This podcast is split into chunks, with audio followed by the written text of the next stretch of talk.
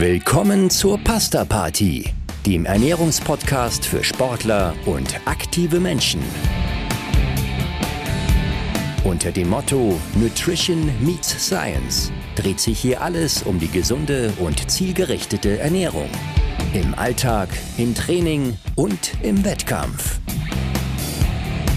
Und hier sind eure Hosts, der Mediziner, Publizist und Triathlet Frank Wechsel und die Pharmazeutin, Ernährungsexpertin und Gründerin von NFT Sport, Caroline Rauscher.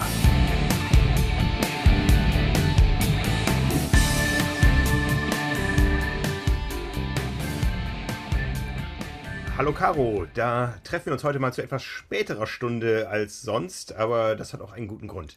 Ja, genau. Du warst ja auf Ibiza und ähm, ja, du hast erfolgreich gearbeitet, sagtest du vorhin gerade.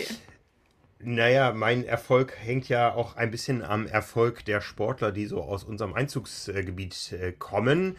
Für alle, die es nicht auf dem Schirm haben, auf Ibiza hat ein großes Triathlon-Festival stattgefunden, was über eine ganze Woche ging mit den beiden Schwerpunkten. Es gab eine Langdistanz-Triathlon-WM Langdistanz ist nicht die Ironman-Distanz, von daher immer ein bisschen schwer einzuordnen.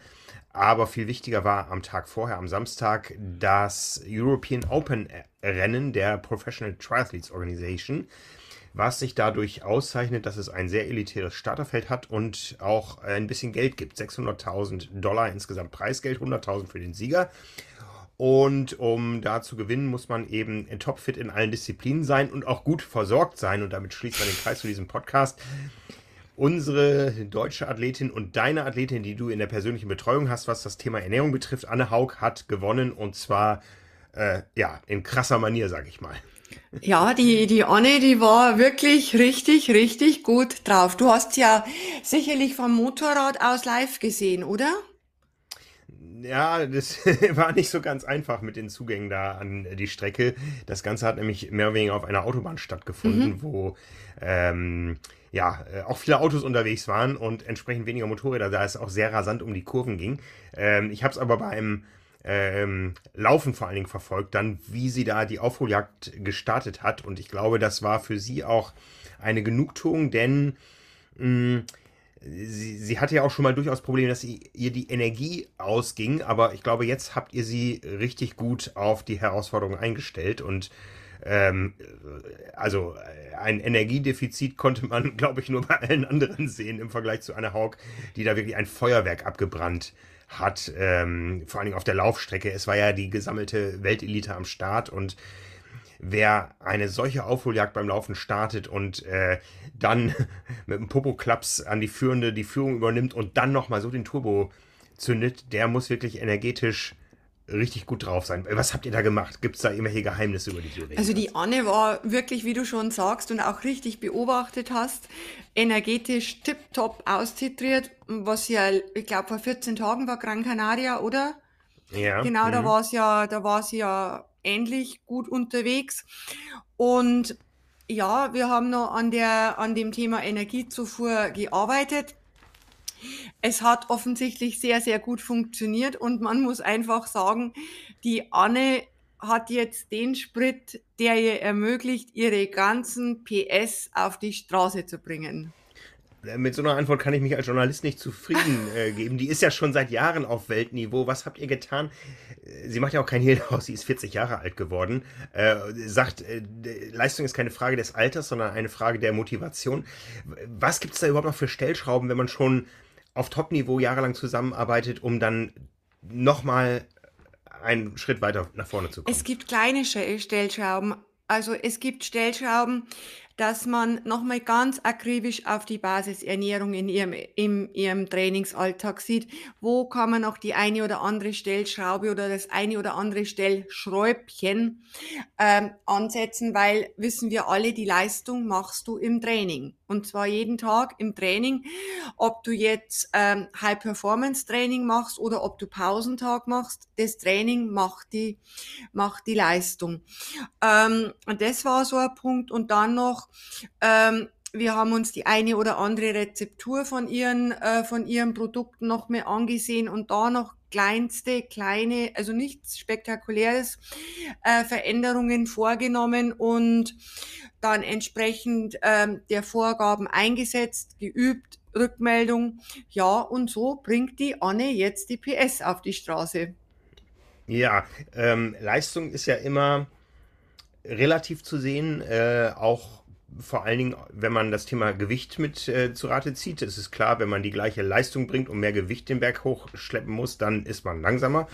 Ich habe die Anne, die ich ja auch nun jahrelang kenne, als Anne Haug noch äh, auf der Kurzdistanz und jetzt als Annie Hawk auf, der, auf den längeren Distanzen. Ähm, die kenne ich ja schon lange. Ich habe sie noch nie so äh, austrainiert, so, so, so mager gesehen, also wirklich so muskulös. Ich glaube, das täuscht dich vielleicht ein bisschen.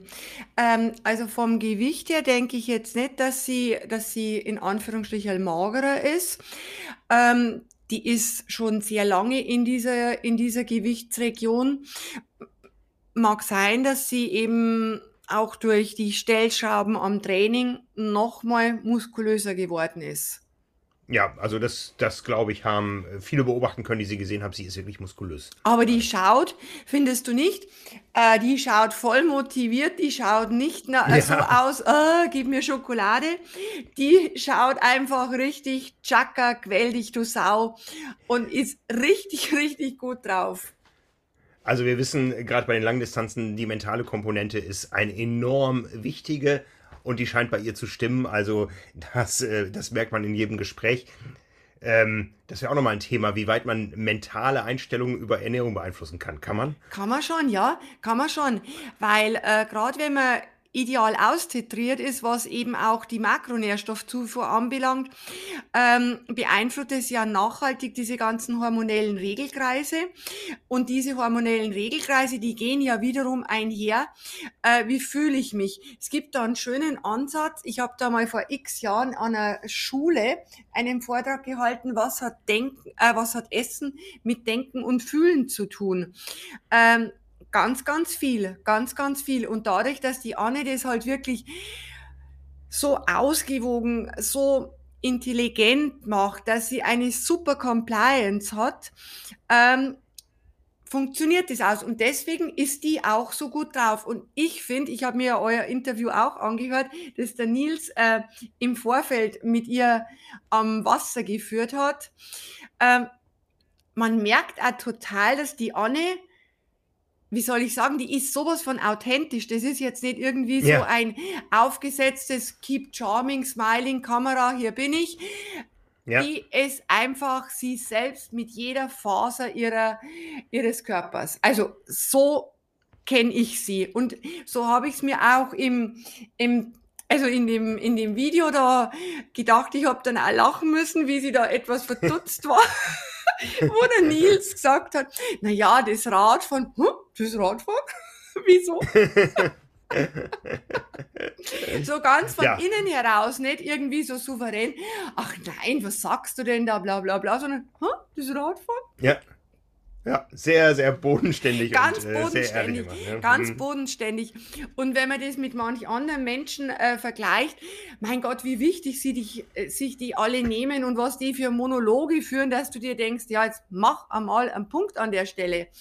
Ähm, mhm, mhm. also, ich finde die Anne super. Ja, das ist äh, schon ein Phänomen und ich hoffe ja, dass sie uns noch lange. Ja, das hoffe ich auch, dass ja, sie lange gesund bleibt und wie gesagt, ihre PS auf die Straße bringt. Ja, da könnte man so viel Querverweise jetzt zu unseren Podcasts, die wir geführt haben, äh, einsetzen. Und zwar äh, zum Thema Alter, zum Thema Krafttraining, zum Thema Wettkampfversorgung. Zum Glück können wir aus aktueller Sicht da keinen Bogen spannen zum Thema unserer heutigen Episode. Da geht es nämlich darum, wenn es mal nicht funktioniert. Was ist, wenn ich Magen-Darm-Probleme im Wettkampf bekomme? Ich behaupte mal, die allermeisten äh, unserer Hörerinnen und Hörer, die Ausdauersport betreiben, können da ein Wörtchen von äh, erzählen, können da mitreden. Vielleicht gar nicht aus der eigenen Erfahrung, sondern aus der Angst vor der eigenen Erfahrung. Das ist nämlich, glaube ich, so die größte Sorge, dass einem die Wettkampfbelastung in Verbindung mit der Verpflegung auf den Magen schlägt. Und da sind wir im Thema, oder? Ja, wir sind beim Thema. Und um deinen ersten Gedanken nochmal aufzugreifen, Gott sei Dank können wir jetzt da keinen Bogen spannen. ja, Gott ja. sei Dank, Frank. Ähm, ja, ich denke die Angst, aber auch die, die retrospektive Erfahrung von, von sehr, sehr vielen. Ich habe mal Zahlen gelesen. Ich glaube, auf der Langdistanz sind es an die, ich glaube, knapp 50 Prozent, also knapp unter 50 Prozent der Teilnehmer, die schon Probleme ha hatten oder haben, also sehr, mhm. sehr viel.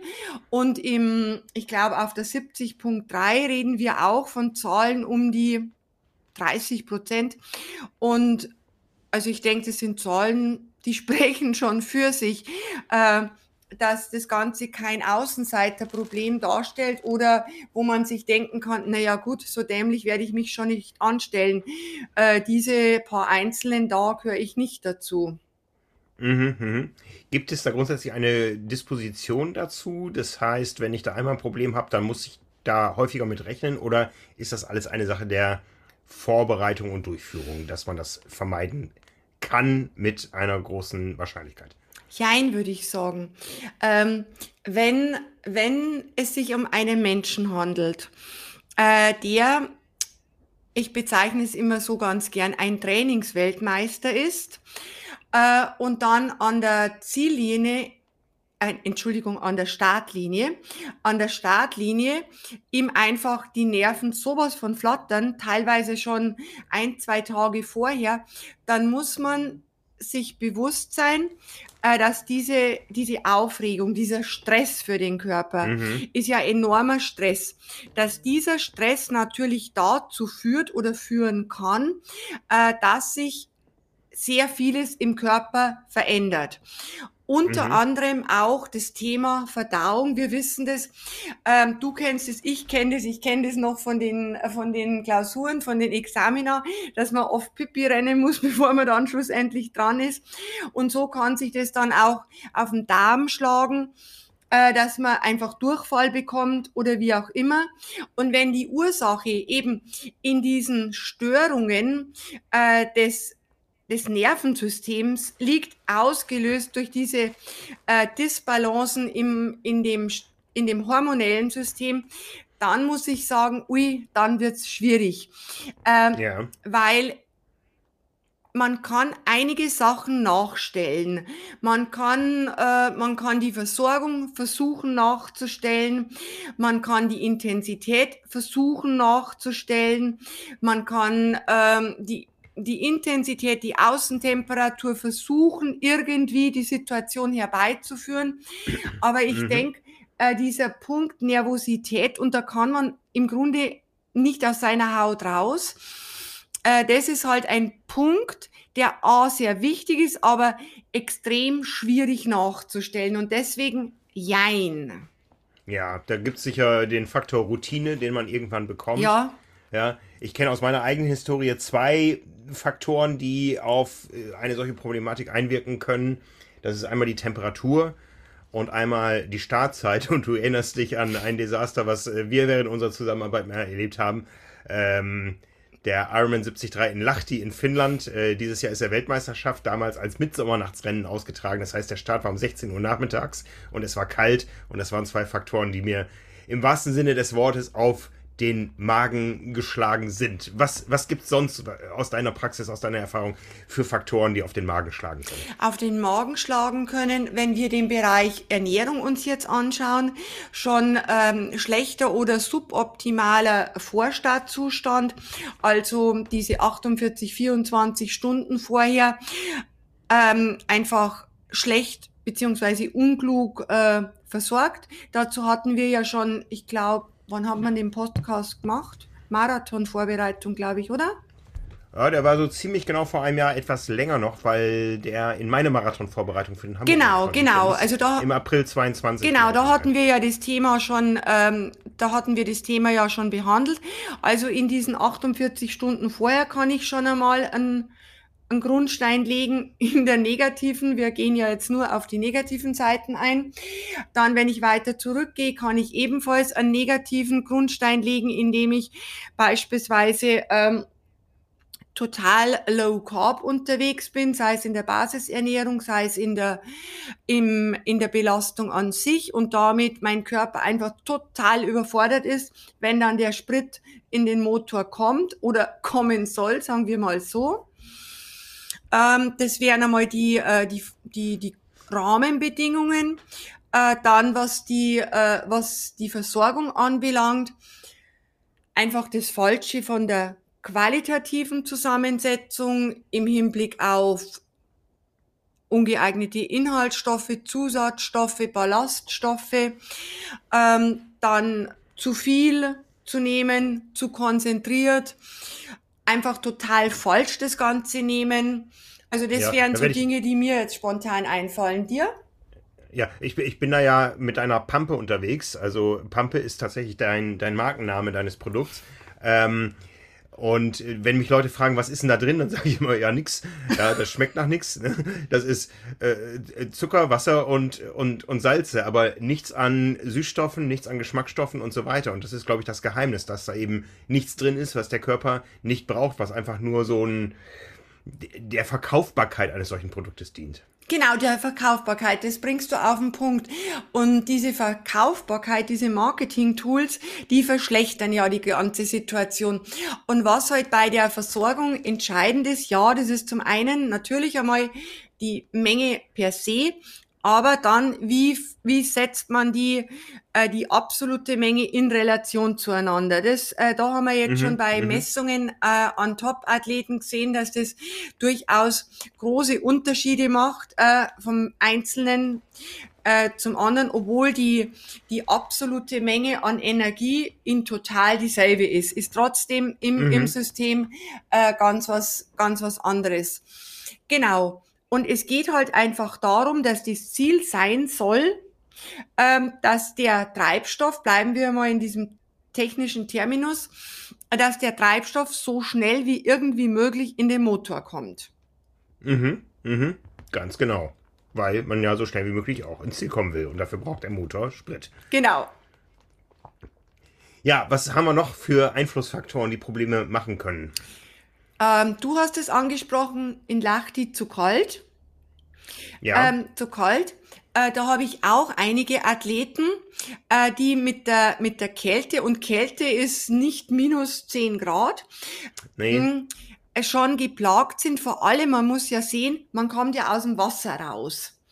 Mhm. Und äh, wenn man dann seinen, äh, seinen Anzug nicht wechselt, äh, dann hat man schon einen kalten Bauch. Und, ja. äh, und da habe ich doch einige Athleten, nicht zu viel, aber doch einige, die damit geplagt sind mit dieser, mit dieser Kälte. Ähm, und dieses Unwohlsein resultiert dann in Blähungen, ohne dass irgendwas von außen passiert ist. War das bei mhm, dir auch so, dass du Bauchschmerzen bekommst? Nein, bei mir war der, der, der Regelmechanismus, äh, der am Ende ähm, äh, ja, mich, mich nach dem Zieleinlauf dauerhaft aufs Klo geführt hat, ein etwas anderer. Und zwar, ja, es war zu kalt. Ähm, zu spät ist persönliche Vorliebe. Ich starte lieber morgens, dann weiß ich auch, was ich morgens noch esse. So um 16 Uhr zu starten, da hätte ich mir mehr Gedanken drüber machen müssen, glaube ich, damals so das ernster nehmen müssen, was ich vorher esse. Also das war ein Faktor. Der andere war das Thema zu kalt. Also ich weiß noch, wir sind angereist bei 25 Grad am Donnerstag und am Samstag, am Wettkampftag waren es nur noch 8 Grad. Mhm. Und ich ähm, wollte mich energetisch gut versorgen mit der Pampe. Aber es war so kalt, dass ich einfach nicht geschwitzt habe und kein Durstgefühl hatte. Ich habe trotzdem diese hochkonzentrierte ähm, äh, Pampe dann zu mir genommen und letztendlich fehlte das Wasser, mhm. das das Ganze verdünnt hat. Mhm. Ja, und äh, das kennt jeder noch aus der Schule, die Osmose. Ja, ähm, hoch, eine hochkonzentrierte Kohlenhydratlösung im, im Darmlumen führt dazu, dass Wasser aus dem Körper nachgezogen wird. Und das muss irgendwo hin und das habe ich dann noch bei mir halten können bis zum Zieleinlauf und dann habe ich den Rest des Abends auf dem Klo verbracht, weil ich einen, einen solchen Durchfall hatte. Das war der Faktor zu kalt, der bei mir darüber negativ gewirkt hat, dass ich äh, zu viel oder zu wenig geschwitzt habe, mhm. um die Flüssigkeit aufnehmen zu können, die ich gebraucht hätte, um die Energiemenge gut verdünnt in den Körper zu bekommen.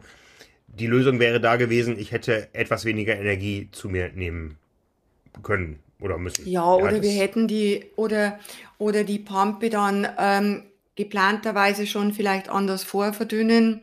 Genau, genau. Gut. Mhm.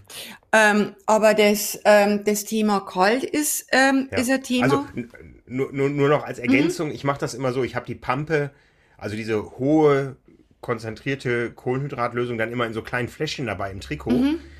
Ähm, so kriege ich nämlich die Energiemenge für einen solchen Halbmarathon oder auch mal länger am Körper mit. Mhm. Ja, also ich, ich kann sie gut mitführen, aber die ist eben so hoch äh, konzentriert, dass man sie verdünnen muss, indem man an den Verpflegungsstationen Wasser nachtrinkt. Und da fehlte mir der Durst zu. Das heißt, ich habe diese Pampe genommen, die Energie genommen, aber nicht mehr Wasser zuführen können. Ich hatte einfach keinen Durst und das war am Ende das Problem. Ja, genau. Weil ich habe gerne in der Empfehlung, dass man, äh, dass man sie schon vorverdünnt und man mhm. kann ja im Vorfeld überschlagen, weil man nimmt ja dann die Pampe eh schon äh, Wochen oder Monate im, im Training und dann weiß man ja, wo energetisch ganz grob die Reise hingeht und dann genau. kann man ja sehen, was lege ich mir an Equipment zu, also diese Flasks, äh, die kann man ja wunderbar überall reinstecken in den Ausschnitt hinten, wie auch immer. Und dann, mhm. äh, gerade wenn es im Kalt ist, äh, kann man da ein bisschen, ein bisschen vorbauen. Ähm, also die Kälte, man denkt immer bloß an die Hitze, aber die Kälte, die kann auch sehr tricky sein. Äh, genau. In mhm. dem Zusammenhang. Und vor allem auch, wenn man, wenn man gar nicht damit rechnet, auch, dass es vielleicht zu kalt ist. Ja, ja. Mhm. Ja. Und dieser, dieser kalte Bauch, ähm, der, also der kalte Bauch, der ist, ja, der ist auch nicht lustig dann. Nee, ganz bestimmt nicht. Ne? Und dann ist es auch noch eine Frage der Intensität, die dabei noch dazu mhm. einwirkt. Ja, also wenn man eh schon so äh, einen kalten Bauch hat und dann, das kann, glaube ich, jeder nachvollziehen, auch aus dem Trainingsalltag, wenn man sich dann noch hochintensiv belastet, das kann unangenehm werden. Das kann unangenehm werden. Wenn wir bei der Temperatur bleiben, zu heiß natürlich mag ich lieber als zu kalt. Ja, aber zu heiß, äh, das kann dir auch den Stecker ziehen. Ja, ganz klar, ganz klar. Ja, zu lang gibt es natürlich auch immer. Ja, zu lang, wenn, wenn, wenn der Trainingszustand einfach äh, nicht zu der Strecke passt. Ja, äh, ja. Sieht man ja immer wieder. Äh, es gibt ja doch sehr viele, die dann äh, ja den Marathon doch mehr spazierend äh, noch über die Runden bringen, wobei ich sagen muss, wirklich Hut ab vor den, vor den Teilnehmern, weil das muss man auch vom Kopf erst einmal hinbekommen, äh, so lang zu gehen und dann nicht aufzugeben. Und ist natürlich trotz allem auch massive körperliche Anstrengung. Ja, ja, das wird, das, ich sag immer, ein Marathon in drei Stunden oder ein Marathon in fünf Stunden ist äh, kein großer Unterschied, äh, was den Schmerz betrifft. Es dauert nur länger. Ja, also, genau, der Schmerz, da, ja, der Schmerz dauert einfach länger, also zu lang. Ja, oder das, was auch ähm, relativ häufig ist in, in, dem, in dem Zusammenhang mit unserem heutigen Thema, ist die Intensität, ähm, dass man eben etwas überambitioniert an die, an die Sache herangeht, was die Pace anbelangt oder sich von, von Mitstreitern da irgendwie in die falsche Kiste ziehen lässt. Also zu intensiv kann auch äh, sich negativ auf das, ähm, auf das Thema Magen-Darm auswirken. Ja, ja, um da wieder auf Anne Haug zurückzukommen, die gibt sich lieber richtig intensiv, als dass es zu lange dauert, egal wie groß Genau, die Anne will ist. einfach dann fertig werden. Die denkt, ich will, will fertig werden. werden. Ende der Durchsage, ich habe noch was vor heute. genau, genau.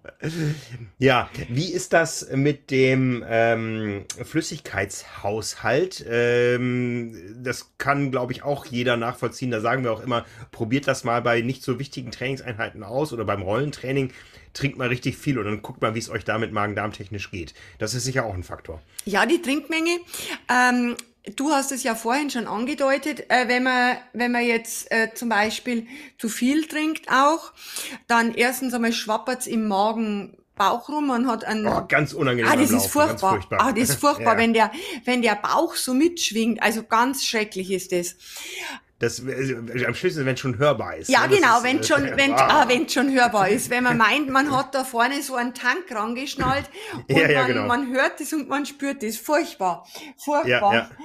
Ja, Äh, wenn man aber zu stark dehydriert ist, also genau das Gegenteil davon, äh, dann kann es durchaus sein, dass ab einem bestimmten Dehydrierungsgrad äh, die Wahrscheinlichkeit, bei, wenn man die Disposition dazu hat natürlich, Ja, ja. ähm, mhm. dass dann die Wahrscheinlichkeit, äh, Magen-Darm, also eher Darmprobleme zu bekommen, kommen, ansteigt.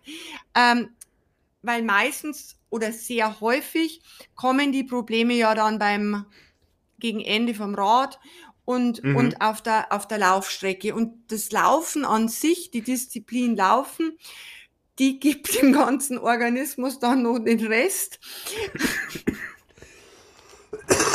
ja. Einfach aufgrund der Tatsache, dass jeder jeder äh, Schritt stößt und rumpelt und den und den Darm nochmal irgendwie kompromittiert. Da müsste man mit den Inline-Skatern dann unterwegs sein. Ja, ja. ja, das ist dann ein, ein rein äh, physikalisch-mechanisches Problem. Das gibt's aber auch beim Radfahren, wenn man jetzt den Bauch richtig voll hat und in die Aeroposition geht, ähm, auf dem Fahrrad, äh, beim, beim Zeitfahrrad beispielsweise, äh, die Sitzposition und äh, die Winkel zwischen Ober- und Unterkörper irgendwie verändert, das, dann ist manchmal auch Flüssigkeit einfach im Weg. Ja, genau. Äh, und deswegen finde ich es auch ganz wichtig, äh, dass gerade dieses Thema ähm, Sitzposition ist meiner Meinung nach ein sehr, sehr wichtiges Thema. Ein Thema, das auch wirklich in die, in die Hände von Fachleuten gehört. Äh, Ja, und, absolut. Und da nicht so nach der Do-it-yourself-Methode. Und ich finde, korrigier mich, wenn ich nicht recht habe, aber gerade wenn ich so erst am Anfang meiner Langdistanzkarriere stehe und noch auch nicht so viel Kilometer da im, im Körper habe, ähm, ist, denke ich, immer etwas problematisch, wenn ich von meinem Bikefitter so auf eine ganz aggressive Aeroposition eingestellt werde.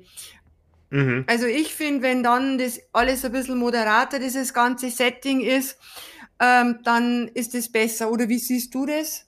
Ja, hast, gibt's da di- interdisziplinäre Zusammenarbeiten? Hast du schon mal mit dem Bikefitter von Caroline, äh, von, von ähm, Anne Haug gesprochen? Äh, äh, nein, mit dem habe ich noch nicht gesprochen. Äh, ich, Da geht's, glaube ich, eher dann darum, wie kriegt man die Energiemenge am Rad gut verteilt, äh, damit sie zugänglich ist für die Athletin und Ja. nicht im Wind steht. ja, genau, das, also die, die Mhm. Genau, genau. Ja. Ja, jetzt haben wir eine Menge Dinge angesprochen, die sich negativ auf äh, den Magen-Darm-Trakt in einer sportlichen Belastung, am schlimmsten natürlich im Wettkampf auswirken können. Aber wenn ich jetzt in eine solche Problematik reinlaufe, fahre, schwimme, Inlineskate oder wie auch immer, komme ich da auch wieder raus? Möglicherweise. Ja, was, was kann ich tun, äh, wenn ich im Notfall irgendwas tun muss, um meine sportliche Belastung wieder aufrechtzuerhalten? Also wenn ich, also erstmal muss ich, muss ich schon sehr achtsam unterwegs sein. Ich darf die ersten Anzeichen äh, nicht ignorieren und mir denken, ah, ich bin ein ganz harter Kerl, das geht alles gut. Und mit ersten Anzeichen meine ich jetzt zum Beispiel leichte Blähungen, ähm, äh, leichtes Magendrücken, ähm, ja einfach so, das kennt man ja so generalisiertes Unwohlsein im, Mhm. im Verdauungstrakt. Also, dass man diese Anzeichen auf jeden Fall A, einmal registriert Mhm. und nicht mit normal abtut und B, dass man dann auch versucht, schon gleich die Konsequenzen daraus zu ziehen. Ja, die können verschiedenartig aussehen wahrscheinlich. Wir müssen, glaube ich, immer dabei beachten, dass wir jetzt in einen Spagat gehen zwischen Problemlösung und Aufrechterhaltung der Energiezufuhr. Ja, genau, das ist, das ist ein, das ist ein Spagat. Und vor allem, jetzt gehen wir wieder diese fünf Schritte vor die, vor die Startlinie. Ähm, wenn die, wenn die Situation so ist, dass der Mensch, äh, der eben anfängt, da Probleme wahrzunehmen, wenn, äh, wenn das ein Mensch ist, der in seiner Basis eben diese Low Carb Praxis praktiziert hat. Äh, der muss sich dann sowieso sehr schnell davon verabschieden, äh, dass er viel Energie in Form von Kohlenhydraten reinbekommt. Also der mhm. kann sich da gleich davon verabschieden. Ähm, mhm. oder wenn man äh, den Pre-Exercise-Zustand, diese 48 Stunden vorher total verbockt hat ähm, mhm. und im Darm ein Sammelsurium an Ballaststoffen hat, äh, die jetzt richtig schön noch in Bewegung gesetzt werden durch diese, durch diese Körperposition und die ja. Flüssigkeit ja. und dann geht's da so richtig ja, zur Sache unten dann ist schwierig. Dann ist ja. schwierig. Dann ist vielleicht gar nicht so blöd, wenn man mal sich auf Stixi begibt und die Sache kontrolliert entleert. Ja, kleine Randnotiz, Gummibärchen enthalten keine Belastung. Exakt, exakt. Jetzt, wenn man sagt, na ja, ich habe das alles richtig gemacht, also da habe ich nichts verbockt, äh, diese Anzeichen ploppen aber auf. Äh, dann schon einmal ganz vorsichtig sein mit der Energiezufuhr. Mhm. Ähm, da mit der Energiezufuhr mal zurückziehen, zurückgehen. Ich würde auch empfehlen, dass man in der Situation auf jeden Fall auch mit der Intensität runtergeht. Mhm. Dass sich das ganze System möglicherweise wieder konsolidieren kann. Vielleicht aus der Aeroposition etwas raus, äh, nach Körpergefühl trinkt und da mal beobachtend abwartet, was passiert. Ja, ja, das ist, glaube ich, ein guter Fall. Ich habe, ich, Entschuldigung, ich muss gerade ein Bild aus dem Kopf löschen, hier den, den Triathleten in Aeroposition auf dem Dixie, aber. mein Gott, Frank! Wobei das auch nicht so daneben ist. ja. Gut, also wir, wir gehen eventuell von der Intensität runter, ähm, vielleicht auch von der Energiemenge, dass wir die ein bisschen zurückfahren, erstmal über eine Zeit, bis sich das beruhigt hat. Ja, ja genau, auf jeden Fall. Also dumm wäre oder sub, suboptimal wäre, äh, da irgendwo seinen Plan stur durchzusetzen und mhm, durchzuführen, mhm. weil wir wissen ja alle, du brauchst immer einen Plan B und optimalerweise eine Alternative zu dem Ganzen. Ja, äh, erstmal braucht man auch einen Plan A. Das haben wir auch schon mal in einer anderen Episode erwähnt. Ähm, wenn ich mich jetzt verlasse auf ähm, Dinge, die mir angereicht werden, dann sollte ich auch da genau gucken, was wird mir angereicht. Wir hatten dieses Beispiel, es gibt ähm, bei einem großen Triathlon-Veranstalter Gels, die gibt es entweder mit oder ohne Koffein und die Menge an Koffein, die man da über eine Stunde zu sich nimmt und über zwei Stunden, über drei Stunden, die ist richtig krass, wenn man sich nur auf diese Gels stürzt. Und ähm, auch das kann zu Magen-Darm-Problemen führen. Natürlich, natürlich. Da hm. haut's dir schon einmal den Vogel raus. Äh, und ähm, ja, du hast vollkommen recht. Ähm, die, wenn man jetzt dann voll auf den Veranstalter setzt, gut, bei den Gels, da könnte man jetzt noch sagen, achte ich drauf, ob vielleicht das Gel A eine andere Farbe hat oder wie auch immer wie das Gel B. Hm, aber Unkalkulierbar wird es nämlich dann auch bei den gereichten ISO-Getränken. Oh ja, ja, ja. Da weiß man nie, wer gerade den Löffel in der Hand hatte und ob die, gut, bei Dingen, die in Flaschen fertig zubereitet äh, gereicht werden, weiß man es. Aber bei Dingen, die aus großen Bottichen kommen, ähm, wenn da mit Augenmaß gearbeitet wird, dann äh, ist das, glaube ich, ein bisschen schwierig. Also ich, wenn ich mir, wenn ich mir meine Sachen zubereite, ich weiß immer genau, ein gestrichener Messlöffel ist ein gestrichener Messlöffel. Das ist ja auch was, wo viele Leute bei Rezepten nicht arbeiten können, wenn es da heißt, ein Löffel von irgendwas oder ja, ist der gestrichen, ist der, ist der groß, ist der klein oder so, ne? Also da muss man, glaube ich, sehr aufpassen. Ja, genau, da muss man wirklich sehr aufpassen und ähm, ich gehe davon aus, dass da, äh, dass da definitiv Pi mal Daumen gearbeitet wird. Ja, ja, Genau. Ne? Dann kann es ja auch sein, dass da, äh, sagen wir mal, ich habe ein Produkt mit dem, mit der Geschmacksrichtung und da bin ich super zufrieden. Und die haben aber jetzt nicht die Geschmacksrichtung X, sondern arbeiten mit der Y und die Y, die hasse ich. Mhm. Ja, dann ist es, glaube ich, dem ganzen System auch nicht förderlich. Ganz genau, ganz genau. Ne? Und was wir leider auch häufiger hören momentan, auch da kann die Anna Haug ein Lied von singen, nämlich vom letzten Ironman Hawaii, ist, dass ja. äh, Veranstalter ganz oft über Helfermangel äh, klagen, was einerseits dazu führen kann, dass Verpflegungsstationen nicht mehr so stark besetzt sind oder sogar weiter auseinander liegen als in der Vergangenheit, weil man einfach mit weniger Leuten das Ganze äh, bestücken muss. Und B, dass natürlich über, über Veranstaltungsausfälle in Pandemiezeiten die Routine fehlt. Ja, das haben wir im letzten Jahr auf Hawaii ganz massiv gesehen. Ähm, wer noch nie einem Radfahrer bei 45 km/h eine Radflasche angereicht hat, der weiß nicht, dass man da mal ein paar Schritte mitlaufen mhm. muss, um mhm. die das Delta V so klein wie möglich mhm, zu halten, die mhm. Geschwindigkeitsdifferenz. Mhm. Bei 45 km/h greift man eine Radflasche nicht. Ja, mhm. also wir haben da Fotoserien gemacht auf Hawaii von einzelnen Fahrern, wo wir neben einer Verpflegungsstation nebenher gefahren sind. Das waren sieben Fehlgriffe nach den Flaschen. Das ist Wahnsinn. Und dann ist aber erstmal für einige Zeit, einige Kilometer, einige lange Kilometer äh, das vorbei mit dem Wasser aufnehmen können. Ja, und ja, äh, das sind also Sachen, man braucht einen Plan A, man braucht aber auch den Plan B, wie du gesagt hast. Also man muss immer irgendwo, äh, ich sag mal, etwas im Reservetank haben ja, das war ja, wie du schon sagtest, bei der, bei der Anne auf Hawaii und die Anne war ja nicht die einzige. Das ist jetzt nicht, nee, äh, nee. dass man sagt, ach Gott, die arme Anne, die anderen sind alle gut versorgt worden. Das war mhm. ein generelles Problem. Nur die Männer hatten ja. schon gesehen, wie schlecht es läuft bei den Frauen und konnten ja. dadurch, wenn einer sein Hirn einschaltet, äh, schon einmal die logistischen Konsequenzen draus ziehen und die haben das ja auch gemacht. Das hat man ja gesehen. Ja, das hat, kleiner, ja, ja. Äh, da mache ich weiter. Äh, ein kleiner Querverweis ähm, einmal in eigener Sache. Auf unserem äh, YouTube-Kanal Triathlon Insider haben wir uns am Freitag der vergangenen Woche ähm, die Räder aller Teilnehmer der PTO European Open angeschaut. Wir hatten also eine Stunde exklusiven Zugang in die ansonsten menschenleere ähm, ja, Wechselzone war es in dem Moment noch nicht. Die Athleten mussten ihre Räder einmal abstellen, weil da äh, technische Devices montiert wurden vom Veranstalter. Und da hatten wir exklusiven Zugriff und konnten die Räder alle durchgehen. Da haben wir uns sehr, sehr viel mit dem Thema äh, Storage and Hydration beschäftigt. Also wo kann ich was unterbringen an den Rädern? Und das ist doch sehr breit gefächert, sehr divers, äh, auf welche Ideen sowohl Athleten als auch äh, Fahrradhersteller als auch äh, Teilelieferanten kommen. Da kann man eine ganze Menge raus lernen aus diesem Video. Geht eine ganze Stunde lang.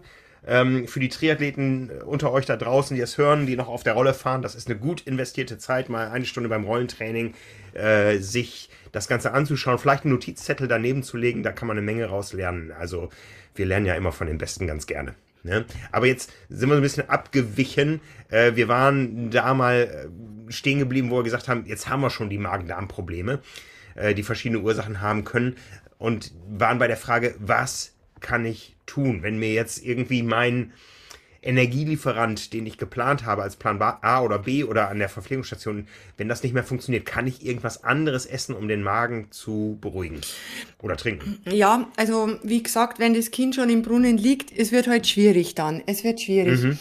Ähm, was man machen kann, neben den Punkten, die wir angesprochen haben und auch zu dem Punkt finde ich auch das Thema, wie du gesagt hast, mit diesem Storage, Hydration, äh, diese ganze Logistik, ich nenne es immer Logistik, ähm, mhm. die ist für mich total, ja, total unverzichtbar. Mhm. Weil wenn ich mir da schon keine Gedanken mache, ja gut, dann muss ich mit einem guten Gott vertrauen in die ganze, in die ganze Sache reingehen. Ähm, dass man sagt, also es ist jetzt alles, der Plan B ist am Kippen. Ähm, und in der Regel weiß man es ja auch schon, ob man etwas fragil ist in diesem Verdauungssystem oder auch nicht. Und viele sagen, mein Gott, dieses, dieses, äh, dieses süße Zeug kann ich dann auch irgendwann nicht mehr ab, dass man sich vielleicht äh, bisschen mit Salzbrezel, dass man sich da als Backup ein bisschen was mitnimmt. Ähm, also was Salziges, was leicht Verdauliches. Äh, ich mhm. würde zum Beispiel Salzbrezel oder Stückchen mit äh, Stückchen von Salzkartoffeln auf jeden Fall einem Riegel vorziehen. Ja, aber die Salzbrezel gibt's hin und wieder noch bei den Verpflegungsstationen. Die Kartoffel, da müsste ich schon im Restaurant an Genau, genau. Da muss ich mir dann selber schon die Gedanken gemacht haben, wenn ja. ich mir denke, ui, entweder bin ich ein Athlet, der sehr, sehr lange unterwegs ist, weil das äh, vielleicht einfach meinem, meinem Leistungszustand entspricht, oder mhm. ich kann es noch überhaupt nicht einschätzen, weil es meine erste Langdistanz ist. Und äh, dass ich mir denke, na ja, ich kann jetzt beispielsweise keine 15 Stunden auf dem Rad, äh, nicht auf dem Rad, äh, insgesamt Belastungszeit im Training simulieren. Will ich mhm. auch nicht. Und ähm, denke mir, na ja, die Wahrscheinlichkeit wird groß sein, dass ich dieses süße Zeug nicht mehr ab kann. Ähm, ja, ja. Dann sollte ich mir da im Vorfeld schon Gedanken machen, da etwas irgendwo an der Hinterhand zu haben. Ja, und, absolut. Und das, und das dann zu machen. Oder was auch gut ist, ist einfach dann einmal aufhören mit der ganzen Versorgungskiste mhm. ähm, und paar Schluck wirklich kalte Cola trinken oder kaltes Mineralwasser, äh, ja. um da das System vielleicht wieder etwas in, in Bewegung äh, zu ziehen. Wie wichtig sind da Körpergefühl und Instinkt? Hoch. Würde ich auch sagen. Ja. Ne? Also auch aus eigener Erfahrung. Ja. Ich, ich habe mich mal während eines Rennens in die Wassermelone verliebt. Ja, dann soll sie ja, dein Freund sein. Ja, weil ich gedacht habe, das ist jetzt was, was ich äh, Lust habe wo ich, wo ich Lust drauf habe, das bringt mich in diesem Moment eher weiter als äh, der Plan A, wenn ich ihn stringent durchziehen mhm. will. Genau, also da schon ja. auf das Körpergefühl achten und ähm, vielleicht das Körpergefühl etwas einbremsen, wenn das Körpergefühl jetzt sagen würde, jetzt hätte ich gern einen Döner, aber den gibt's ja sowieso nicht. ja, okay. Aber so okay. dieses intuitive, diese körperliche Intelligenz, äh, die ist, äh, finde ich, absolut ernst zu nehmen auch. Ja. Und ich finde zum Beispiel, gerade wenn man so ein bisschen einen blöden Magen entwickelt, dann, äh, also bei mir persönlich, äh, tut dann so ein paar Schlucke wirklich kaltes Mineralwasser gut. Ja, gut. Gibt es auch nicht immer. Was es eigentlich fast immer gibt bei Ausdauersportveranstaltungen, ist die Cola. Die Cola. Aber die darf halt nicht pissewarm sein. Nee, nee. ähm, darf sie denn unverdünnt sein? Oder sollte ich. Die würde ich da dann schon verdünnen. Oder, oder dass man ja. sagt, man trinkt ein, zwei Schluck und dann trinkt man aber schon auch kräftig kaltes Wasser nach. Ja, ähm, zur Cola noch eine sehr interessante Geschichte am Rande. Es gibt Studien, die belegen, man muss die gar nicht schlucken. Ne, das ist ein sehr interessantes Thema.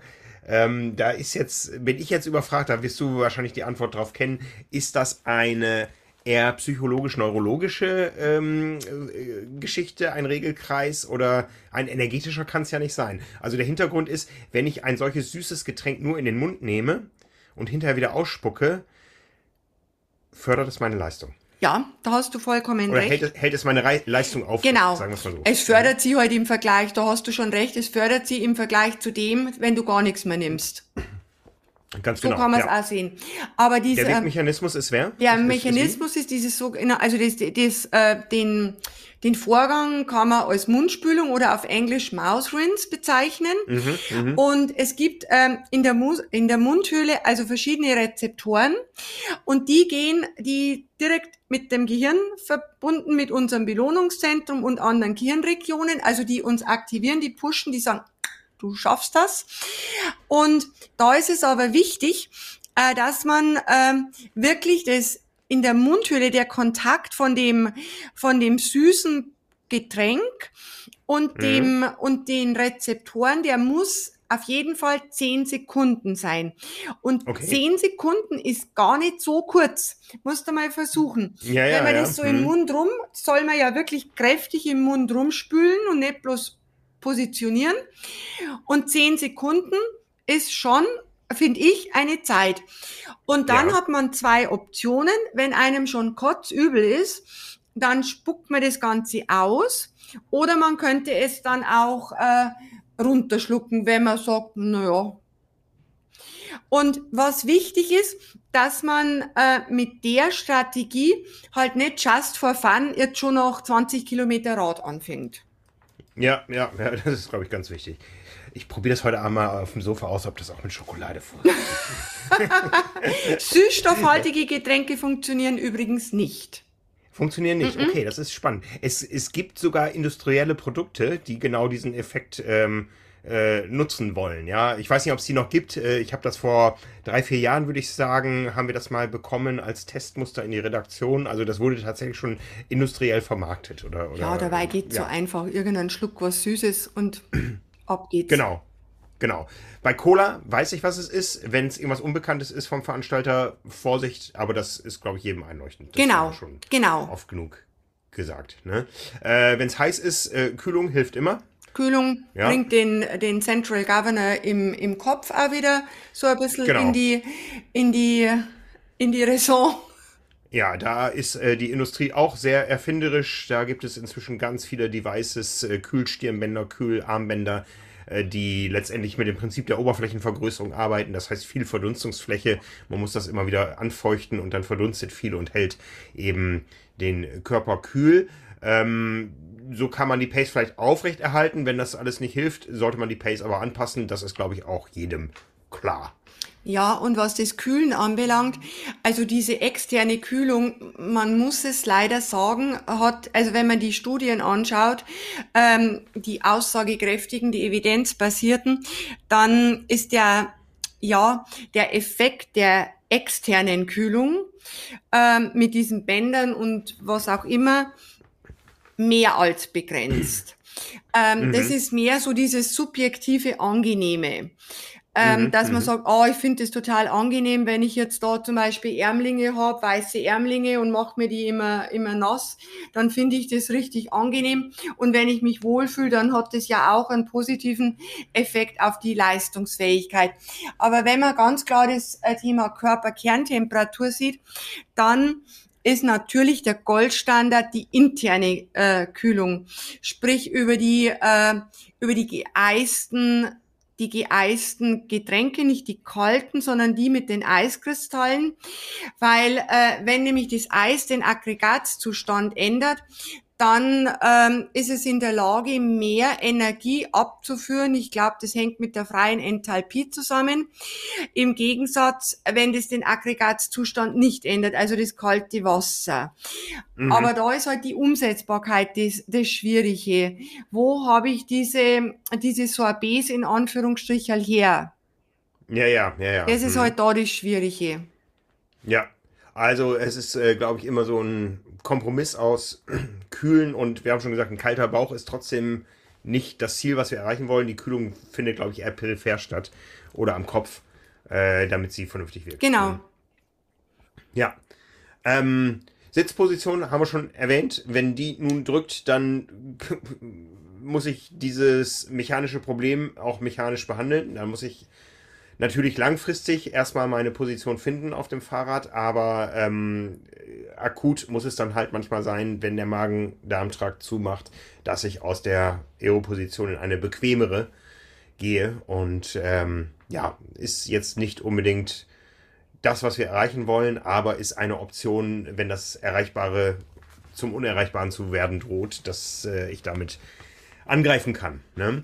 Gibt es Dinge, die ich zu mir nehmen kann, um Magen-Darm-Probleme zu vermeiden. Ich weiß noch aus verschiedenen,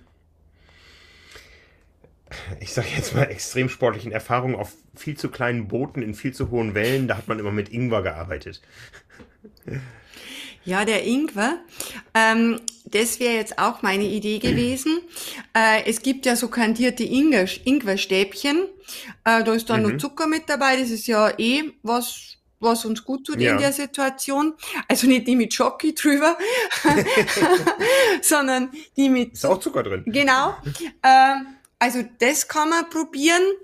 Äh, oder man könnte mit so Bitterstoffglobuli arbeiten, die einfach schon bitter im Mund sind und mhm. wenn man da in die Richtung einfach jemand ist, der sagt, oh Mist, ich weiß das, dass ich da höchstwahrscheinlich zu den Kandidaten gehöre, dass das Ärger gibt oder dass das zumindest total unangenehm wird, ähm, dann wäre es auf jeden Fall eine Idee, sowas schon einmal mitzuführen. Ja, ja. Jetzt kommt es zum Äußersten, das heißt, ähm, die geplante Wettkampf-Pace wird akut unterbrochen durch einen Zwischenstopp am Streckenrand mit Erbrechen oder Durchfall. Ist das Rennen dann vorbei oder kann ich da auch noch was tun? Naja gut, äh, das ist nicht unbedingt vorbei, ähm, weil oft ist ja so, äh, wenn sich ähm, die unverträgliche Manche den Weg nach oben oder unten gebahnt hat äh, und das einmal weg ist, man hat ja sich keine virale oder bakterielle äh, Infektion zugezogen, dann ist es erst einmal weg und wenn man dann äh, versucht, von der Pace her, von der Versorgungsstrategie so ganz moderat wieder anzusetzen. Nach der mhm. Devise, Hauptsache ich komme gut noch ins, irgendwie, irgendwie ins Ziel. Äh, dann muss das definitiv nicht das Ende des äh, Tages sein. Und man kann auch, aber das ist jetzt hm, halt immer so eine Geschichte mit Medikamenten, bei äh, akuten Durchfall möglicherweise auch mit so Sublingualtabletten arbeiten, die dann schon sehr prompt wirken. Ja, da würde ich mal sagen, das behalten wir in der Theorie, in der Praxis äh, sollte, glaube ich, für jeden klar sein, sobald ich Medikamente brauche in einem Wettkampf, dann sollte ich um aufhören. Mein Ziel zu erreichen, genau. sollte man sich überlegen, ob es das wert ist. Genau. Und jetzt hast du ein gutes Stichwort gebracht. Sobald ich Medikamente in der Belastung brauche, ja, bin ich voll bei dir. Aber was noch viel, viel wichtiger ist, es gibt ja Untersuchungen, die zeigen, wie viel Schmerzmittel eingesetzt werden im Vorfeld von Ausdauer, Kraftausdauer-Events. Es ist erschreckend. Das ist erschreckend. Das ist wirklich erschreckend. Und man muss sich bewusst sein, wenn man sich auf der Basis von medikamentöser Versorgung erst in den Zustand bringt, dass du starten kannst, weil dir dann das Knie, die Hüfte, hau mich blau nicht mehr wehtut oder die Sehne. Dann äh, muss einem bewusst sein, dass diese Medikamente natürlich das Auftreten von, äh, von diesen Problemen, Magen-Darm-Problemen, massiv erhöhen. Ja. Kein guter Weg. Kein guter Weg, ein sehr schlechter Weg. Genau. Aber kommen wir wieder auf den guten Weg zurück. Das heißt, wie fassen wir das Ganze zusammen? Was nehmen wir mit nach Hause? Oder ich möchte die Frage erweitern, was können wir alle von Anne Haug lernen? Was können wir von der Anne lernen? ähm, also eben individualisierte Strategie ist schlussendlich äh, das Beste, sei es von der Verträglichkeit, sei es von der Performance-Entwicklung. Das natürlich gut testen, nicht drei Tage vorher und denken, ich will auch wieder Speedy Gonzales Haug sein. Äh, und damit natürlich auch nicht zu spät beginnen. Mhm. Unabhängig jetzt davon, unabhängig jetzt davon, dass ich äh, unbeschadet den Wettkampf überstehen möchte, natürlich ist es in dem Moment meine Hauptintention, aber man sollte sich immer bewusst sein, dass wenn ich jede Trainingseinheit adäquat und optimal versorge nach Intention, dann kann ich aus jeder Einheit das Maximum an Trainingsadaption rausholen und damit kann ich natürlich die bestmögliche Performanceentwicklung erzielen oder mit anderen Worten gesagt, ich kann diese vielen harten Trainingsstunden maximal in Leistungssteigerung übersetzen. Ja, und das ist doch unser aller Ziel. Genau. Ein schönes Schlusswort. Wunderbar. Dann danke ich dir für diese 49. Episode. Wir haben uns äh, mal was Besonderes ausgedacht für unsere 50. Episode. Mehr dazu dann, wenn sie kommt. Erstmal vielen Dank für diesen, ja, auch akuten Rückblick auf das, was am Wochenende von Anne Haug gezeigt wurde. Es war schön, dass wir immer wieder ein paar Referenzen da äh, hinlegen konnten. Sie war ja schon zweimal Podcast-Gast auch bei uns und ähm, ja, vielleicht ergibt sich ja immer die Chance, nochmal mit ihr über gewisse Themen in der Tiefe zu sprechen. Dir erstmal vielen Dank für heute. Prima, ich danke dir, Frank. Servus. Einen schönen Abend. Ciao, ciao.